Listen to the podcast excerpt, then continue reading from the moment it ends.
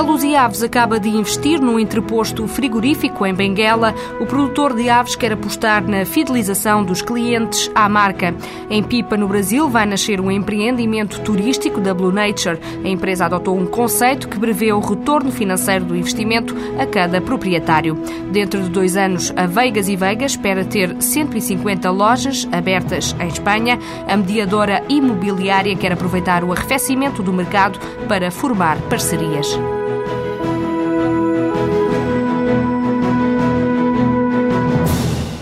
Depois do pico no ano passado no setor imobiliário em Espanha, a Veigas e Veigas considera que é a altura certa para entrar no país. Paulo Veigas, presidente da mediadora imobiliária, defende que é preciso aproveitar a oportunidade, já que é agora que os agentes espanhóis têm de decidir entre ganhar ou não dimensão no mercado. A empresa já instalou uma sucursal em Madrid e em maio abre a primeira de 10 lojas previstas para este ano. Paulo Veigas revela que o plano é expandir a marca através do franchising. Para nós, há dois mercados que é o mercado dos franchisados, que é abrir o maior número de portas de franchisados, e é a venda dos imóveis. São dois mercados que nos interessam e que são justamente o ponto forte nosso. Em relação ao mercado dos franchisados, é uma área que tem muita concorrência. Várias empresas construtoras portuguesas já tentaram entrar em Espanha e não conseguiram, porque é um mercado extremamente competitivo, mas muito fechado. E é preciso saber entrar lá e é muito complicado. Agora, nós sentimos o mercado como esteve na alta e agora vai cair. Se calhar para o ramo da atividade da mediação imobiliária é excelente porque alguns mediadores da praça terão que se definir uh, se querem continuar a trabalhar individualmente ou se querem fazer parte de uma rede ou de um grupo. Para nós, acho que é a altura certa e a estratégia certa. A grande estratégia em termos de franchising é essa, é aproveitarmos agora a fase ascendente e fazer parcerias. Eu penso que em Espanha, em termos de redes, há muita rede, mas nós sentimos que as redes andam um pouquinho, não com a figura que chamamos redes, unidas, tem redes, mas uh, trabalham ainda um bocadinho diferente de um sentido de rede mais unido. A sede em Madrid vai servir como um centro de formação? Em termos de redes franchisadas, nós temos uma coisa que é, que é assim. Isto é um negócio de serviço, é um negócio de pessoas. As casas é o pretexto para a gente andar cá, porque o negócio é sempre as pessoas. Tanto nós, falando com os franchisados, como franchisado falar com os seus clientes uh, finais e, e aquele que cativar melhor as pessoas é aquele que ganha o negócio. Por isso isto é sempre um negócio de pessoas. Agora, se nós não estivermos próximos de quem está a fazer o serviço, quando dizemos fazermos próximos, a formação ser lá, todo o esquema de funcionamento, ser lá, é lógico que é muito difícil nós conquistarmos o mercado daqueles porque à distância não fazemos nada. E os perfis dos colaboradores portugueses e espanhóis são muito diferentes? Esse é um ponto que é curioso porque nós já andamos lá há algum tempo, não fomos lá por acaso. Andaram a pesquisar? É claro, fizemos uma pesquisa, fizemos um estudo, já andamos lá mais de 6, 7 meses e cada vez que eu ando por lá e convivo com as pessoas lá e não há muita diferença de nós para ele. Também é assim em relação aos compradores, aos possíveis compradores, ou são mais exigentes? Quando eu lhe falava de redes, que achava que não tinham sentido de redes, veio tocar no assunto que acho que é isso que não faz sentido de rede. O mercado de Espanha, para o comprador final, está mal servido. Nós tivemos uh, estudos em que nós próprios testamos entrar em centenas de agências e vou-lhe dizer que o cliente português está muito mais bem servido que o cliente espanhol. Mas isso em relação concretamente aqui? A transação dos imóveis ao cliente, como cliente sentar-se a entrar numa agência e como é que é atendido e até o ato da compra, como é que as coisas acontecem e como acontece. E, e nós sentimos que em Portugal já estamos à frente nesse sentido em Espanha, se calhar por um mercado ser extremamente bom e gracioso até agora, não houve necessidade. Eu vou dar só uma pequena particularidade que foi comigo, foi uma das vezes porque eu quis testar, quando entrei numa agência que fazia parte de uma rede, e respondeu-me um, uma pessoa comercial que dizia assim: se é para comprar, eu ainda lhe mostro uma ou duas. Se é para alugar, eu nem sequer vou. Com esta frase, eu acho que nós podemos ser uma mais-valia para o mercado espanhol, porque é essa área que nós atacamos muito bem.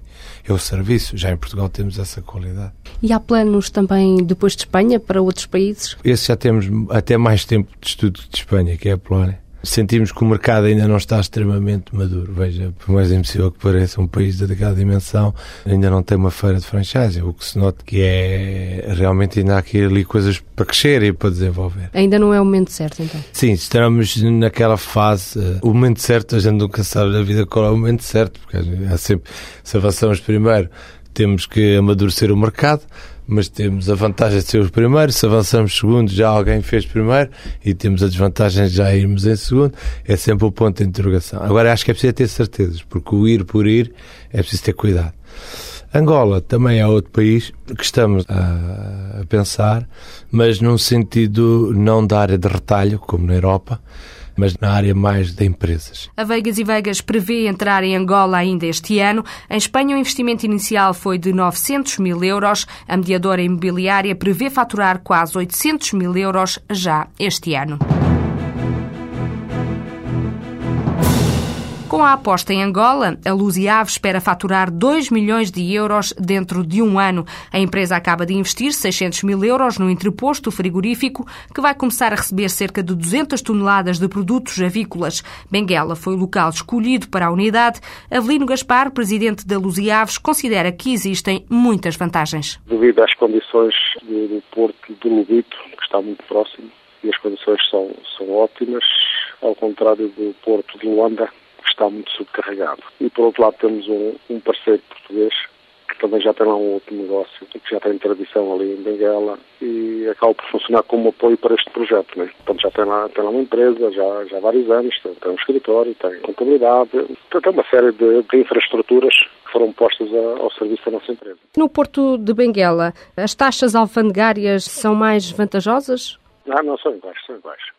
Também não se trata de, de vantagens em termos de custos, trata-se mais de rapidez. Como vamos lidar com produtos alimentares, interessa-nos que eles cheguem e que sejam desalfandegados o mais rápido possível. E isso é possível num porto, num porto que tenha, que tenha fluidez, que tenha espaço, que tenha, que tenha capacidade de resposta. Para além da dimensão do país, Javelino Gaspar afirma que Angola tem outros potenciais, não tem produção própria de aves e os consumidores gostam do que vem de Portugal. Notamos alguma preferência pelos produtos portugueses, bastante receptividade. Então, todos os estudos apontam nesse sentido. Pelo que esperamos, de facto, vir a, conquistar uma fatia daquele mercado, que é grande.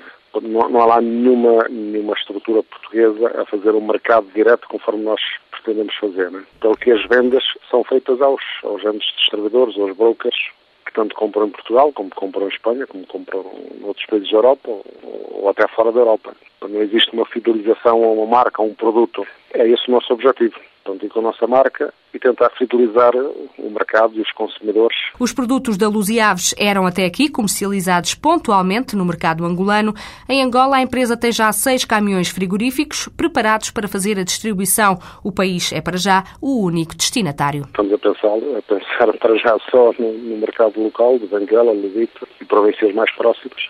E depois temos todo um país, que é Angola, que tem a dimensão que tem, para, para percorrer, não é?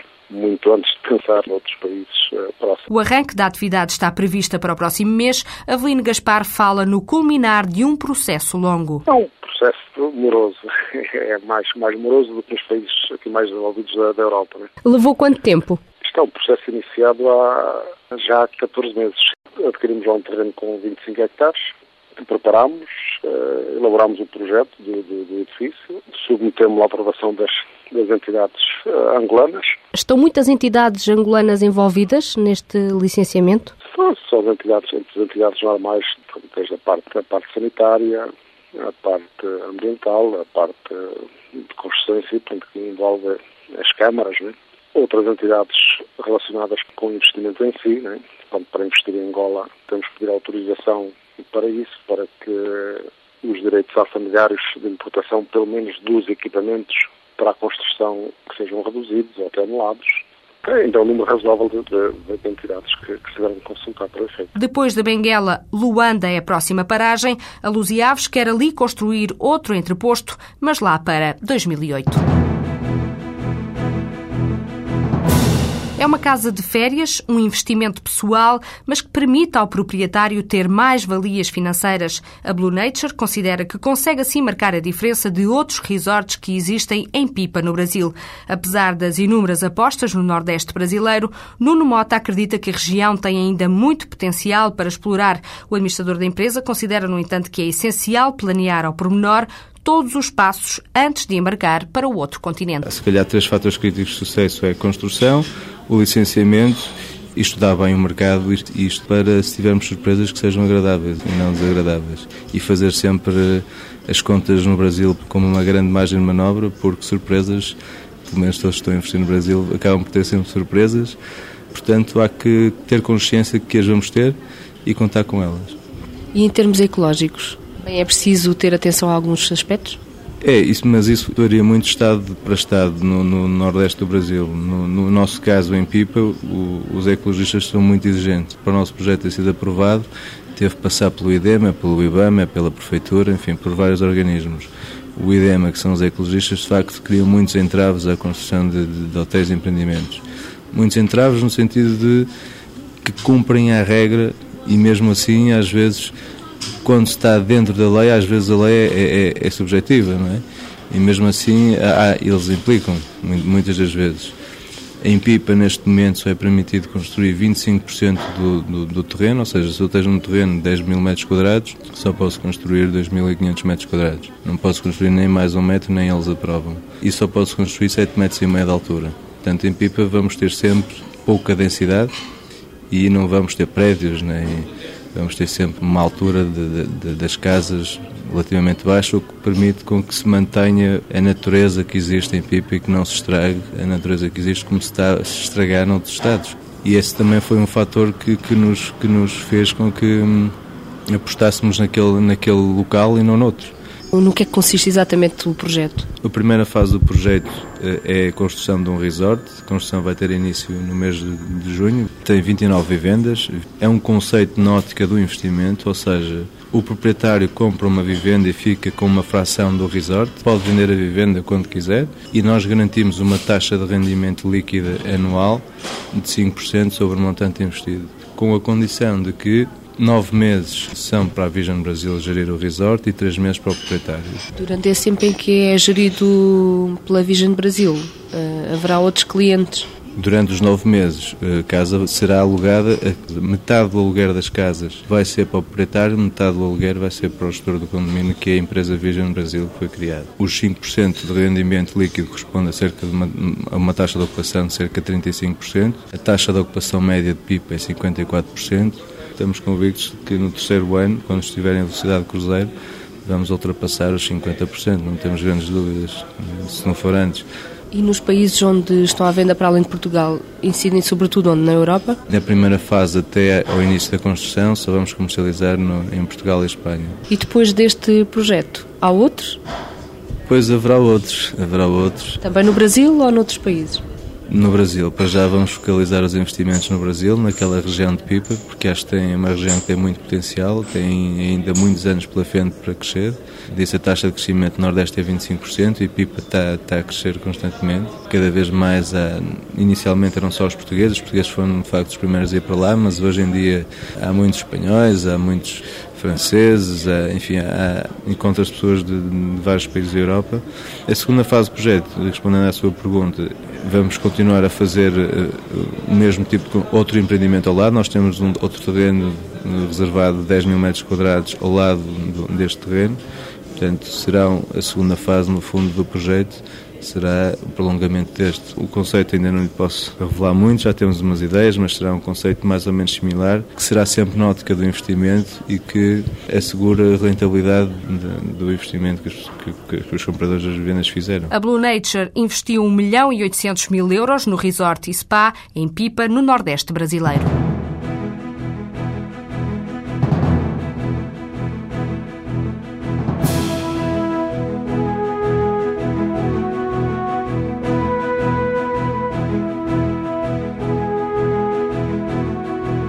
Dados do Banco Central do Brasil mostram que os investimentos diretos portugueses no país aumentaram 12,5% nos dois primeiros meses do ano. As empresas nacionais investiram quase 15 milhões de euros mais 2 milhões do que no ano passado. O valor coloca assim Portugal na 19ª posição no ranking dos maiores investidores estrangeiros.